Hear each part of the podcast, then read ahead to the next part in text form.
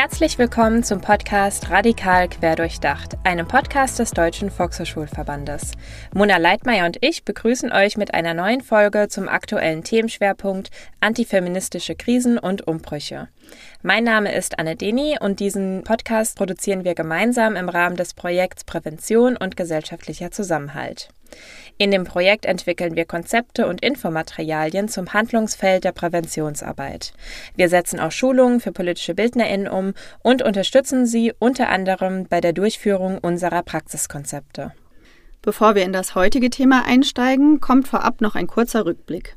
In den letzten drei Episoden haben wir uns mit dem Thema Antidiskriminierung beschäftigt. In Episode 56 definieren wir den Begriff Diskriminierung und wir gehen auf verschiedene Strategien ein, die diskriminierende Strukturen in der Gesellschaft abbauen sollen.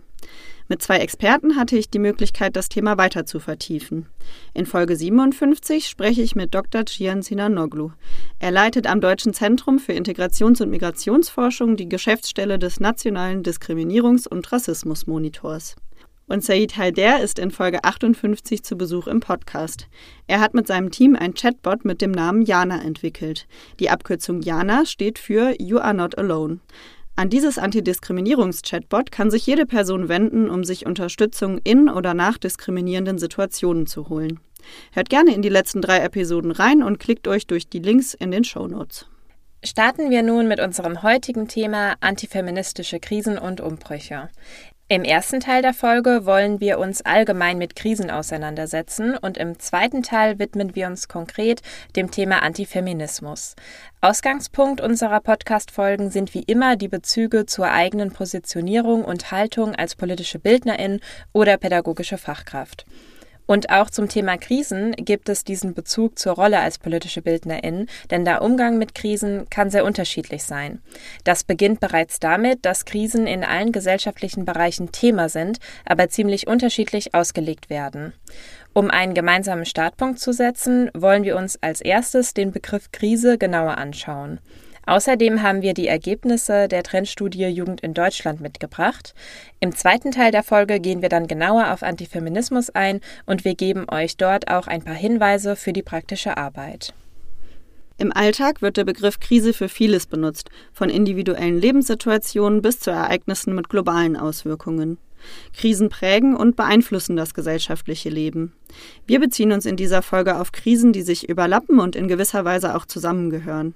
Denn Krisen begegnen uns als Menschen ständig und überall, ob in den Medien, im beruflichen Umfeld oder im Privatleben.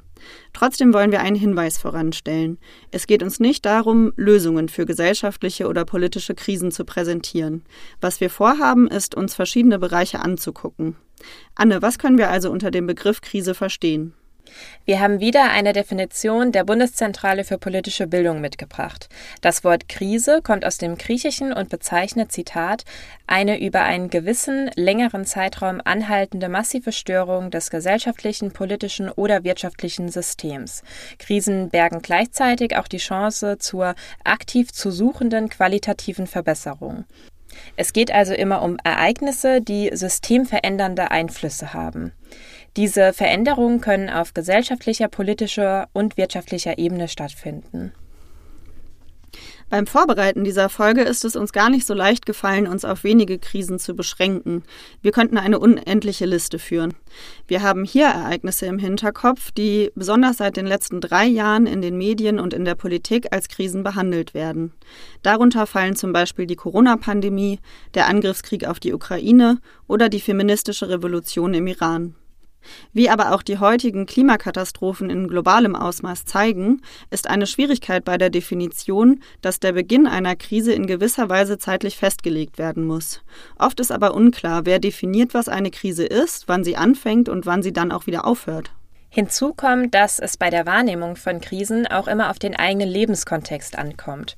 Und heute möchten wir den Lebenskontext von jungen Menschen in den Fokus rücken, die in krisenhaften Zeiten aufwachsen. Wir haben zum Einstieg eine Studie mitgebracht, die sich auf Jugendliche konzentriert. Vielleicht habt ihr schon mal von der Trendstudie Jugend in Deutschland gehört. Diese erscheint zweimal im Jahr und befragt deutschsprachige Jugendliche zwischen 14 und 29 Jahren. Die Ergebnisse aus dem Winter 2022-2023 lassen darauf schließen, dass die befragten Jugendlichen das Ende der sogenannten Wohlstandsjahre sehen. In der Trendstudie ist ein Sorgenranking aufgeführt, von dem wir euch kurz die Ergebnisse vorstellen. Die Sorgen der Jugendlichen zeigen sich nämlich in verschiedenen Lebensbereichen und sind im Vergleich zum Frühjahr 2022 deutlich angestiegen. Die Studie bezeichnet drei Hauptgründe für die Sorgen junger Menschen, nämlich erstens Inflation, zweitens Krieg in Europa und drittens die schon erwähnten Klimakatastrophen. Knapp jede vierte Person fühlt sich durch die hohen Preise für Lebensmittel, Strom und Gas belastet. Jede fünfte Person gibt an, Schulden zu haben und knapp die Hälfte der Befragten hat Angst vor Altersarmut. Die Studienergebnisse zeigen deutliche Verunsicherung und Zukunftsängste von jungen Menschen. Und deswegen ist es wichtig, dass diese Themen auch Beachtung in der politischen Bildung finden. Wir freuen uns sehr darüber, dass die Thematik dieses Jahr beim Bundeskongress für politische Bildung aufgegriffen wird. Wir widmen uns dem Thema heute, weil wir darauf aufmerksam machen wollen, dass junge Menschen in ein Jahrhundert von Krisen hineingeboren werden. Das heißt, in gewisser Weise gehören Krisen zum Alltag, die sich auch in der zunehmenden Belastung des Bildungs- und Gesundheitssystems zeigen. Genau, und wichtig ist auch, dass diese Ängste auf die Psyche gehen. Stress zählt für die Hälfte der befragten Jugendlichen zu den häufigsten Belastungen. Und diese finanzielle Grundbelastung steht für viele Jugendliche in Verbindung mit Krieg in Europa. So haben 35 Prozent Angst vor einem Leben in Krieg. Außerdem gibt rund ein Viertel aller Befragten an, dass Deutschland selbst zum Kriegsschauplatz werden könnte, und manche befürchten Atomwolken über Deutschland. Gleichzeitig beobachten wir, dass Jugendliche das Zusammenleben friedlicher gestalten wollen. Doch wie realistisch ist es, dass die Zukunftsvisionen von Jugendlichen ernst genommen werden? In Episode 50 über Rassismuskritik haben wir angesprochen, dass Jugendliche sehr viel aufmerksamer, sensibler und reflektierter im Umgang mit Diskriminierung sind. Beispielsweise verstehen und erkennen sie rassistische Strukturen, in denen wir leben, schneller als Erwachsene. Darüber hinaus setzen sie sich aktiver gegen Rassismus ein. Natürlich sind auch Erwachsene von diesen Krisen betroffen bzw. ausgesetzt und beschäftigen sich damit. Und hier sehen wir viel mehr Möglichkeiten, sich zu verbinden. Jüngere Generationen zeigen ihre Bereitschaft und tragen politische Forderungen selbstverständlicher nach außen. Unserer Meinung nach liegen genau darin wertvolle Chancen für uns alle.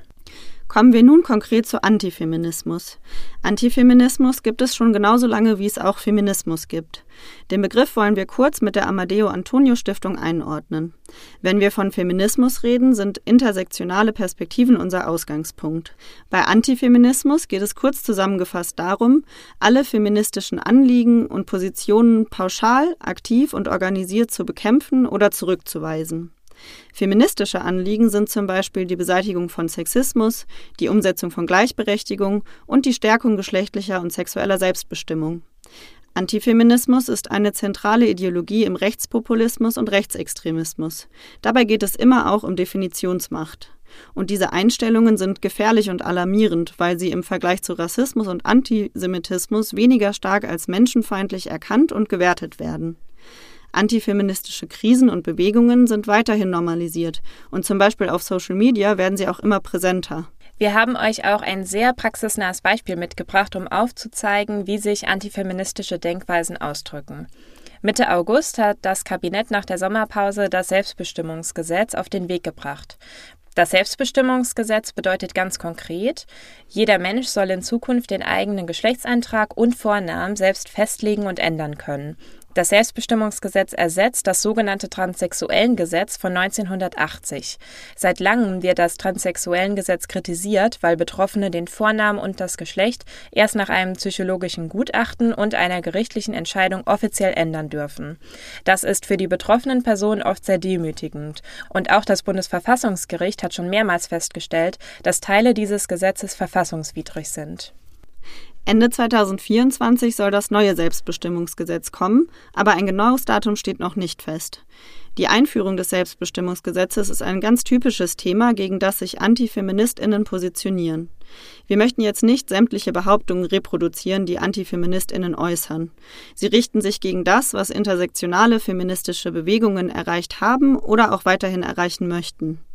Antifeministische Behauptungen sind in der Regel queerfeindlich und oft auch rassistisch. Jetzt fragt ihr euch vielleicht, wie kann ich als Privatperson oder als politische Bildnerin mit antifeministischen Aussagen umgehen? Wie kann ich dagegenhalten? Weil diese Bereiche oft zusammengehören, findet ihr gute Hinweise bei der Fachstelle Gender, gruppenbezogene Menschenfeindlichkeit und Rechtsextremismus. Auf der Seite findet ihr Angebote zur Aufklärung von konkreten antifeministischen Aussagen. Also ihr könnt da zum Beispiel eine Art Faktencheck machen oder euch zu anderen menschenfeindlichen Positionen informieren. Denn antifeministische Aussagen stehen nicht nur für sich, sondern es gibt immer wieder Verbindungen zu rechtsextremistischen Einstellungen. Ein weiterer Tipp von uns ist die Mediathek Antifeminismus begegnen. Hier findet ihr sämtliche Medien, die sich kritisch mit dem Thema auseinandersetzen. Ihr könnt dort auch direkt nach bestimmten Schlagworten filtern. Was wir gut daraus schließen können, ist, dass Krisen allgemein ein sehr umfassendes Thema sind, mit denen Jugendliche täglich konfrontiert sind. Krisen, die jetzt medial allgegenwärtig erscheinen, sind dabei nicht neu. Das Problem ist weniger, dass Jugendliche sich nicht für eine bessere Zukunft einsetzen wollen. Wir sehen eher ein Problem darin, dass sie nicht ausreichend Mitbestimmungsmöglichkeiten haben und häufig auch nicht wirklich ernst genommen werden. Das verringert auch die Chancen zur gemeinsamen Suche nach Lösungen auf gesellschaftlicher, wirtschaftlicher und politischer Ebene. Daher sollten wir Gesprächsräume schaffen, um einen Umgang mit Themen wie Inflation, Krieg oder Erstarken von Rechtsextremismus zu finden. Austauschräume für politische Bildnerinnen und für Jugendliche sind so wichtig, weil es eben nicht darum geht, Krisen zu isolieren, sondern gemeinsam zu denken. Und deshalb sprechen wir in den nächsten beiden Folgen mit spannenden Expertinnen zum Thema Antifeminismus begegnen. Wenn ihr euch auf ihre Perspektiven freut, dann seid gerne wieder dabei. Das war unsere Grundlagenfolge zum Thema antifeministische Krisen und Umbrüche. Klickt euch gerne durch die Shownotes und tauscht euch mit KollegInnen in eurem Umfeld aus. Abonniert den Podcast auf eurem Lieblingskanal, damit ihr auf dem Laufenden bleibt. Wir bedanken uns fürs Zuhören. Bis zum nächsten Mal bei Radikal. Quer durchdacht.